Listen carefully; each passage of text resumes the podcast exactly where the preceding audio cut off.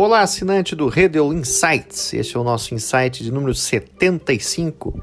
Eu sou César Redel e nessa semana gostaria de comentar um pouquinho sobre a geopolítica do futebol. O futebol, como esporte mais popular do mundo, não poderia estar alheio à geopolítica mundial.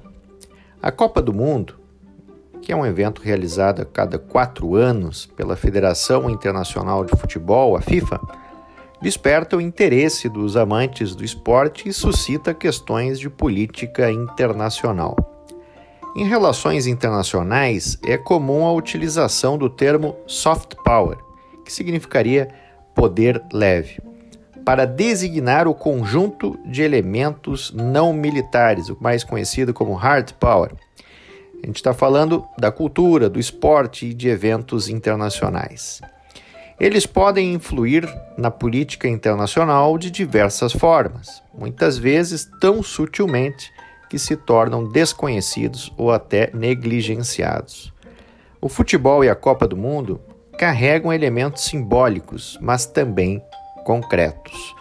Um exemplo é a exclusão da Rússia do evento, desde que a guerra injustificada contra a Ucrânia emergiu no cenário internacional.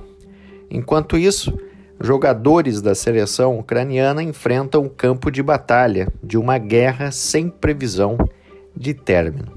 A Copa serve também aos países para que eles possam projetar a sua identidade na arena internacional, o que fica visível nas cerimônias de abertura do evento.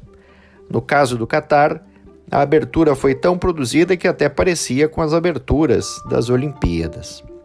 Tudo isso auxilia o país para que ele passe uma imagem e se projete mundialmente, passando assim uma mensagem simbólica.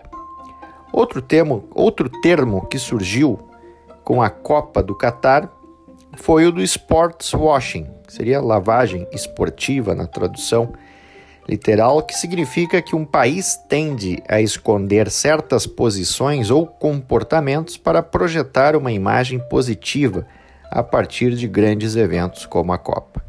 No caso do Catar, a abertura da Copa serviu para demonstrar um país onde os direitos são respeitados, em que pese a complicada relação com os direitos humanos.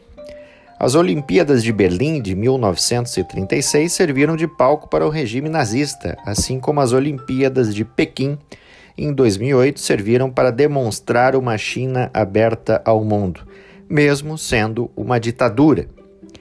Dessa forma, as nações conseguem projetar uma imagem que não depende do uso da força militar, já que mira nas questões culturais ou até mesmo esportivas. A seleção brasileira é um exemplo de projeção internacional positiva, porque ela é mundialmente conhecida e aclamada e é ansiosamente esperada em todas as Copas.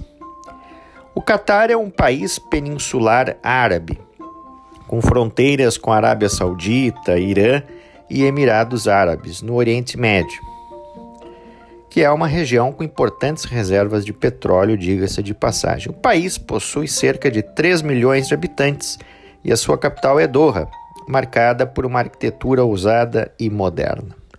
Grande parte da renda do país é oriunda da exportação do gás. O Catar esteve no centro das atenções logo no início da guerra na Ucrânia.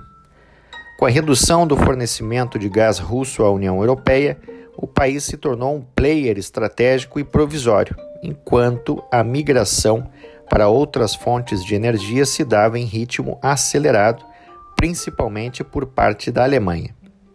E o cenário energético europeu ainda é incerto. A relação internacional entre Brasil e o Catar não é tão significativa em termos de balança comercial.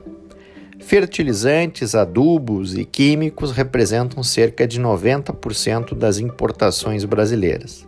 E no campo das exportações, o Brasil envia carne de aves, minério de ferro e máquinas. Muito bem, esse foi o nosso Redel Insights de número 75. Sou César Redel e até semana que vem.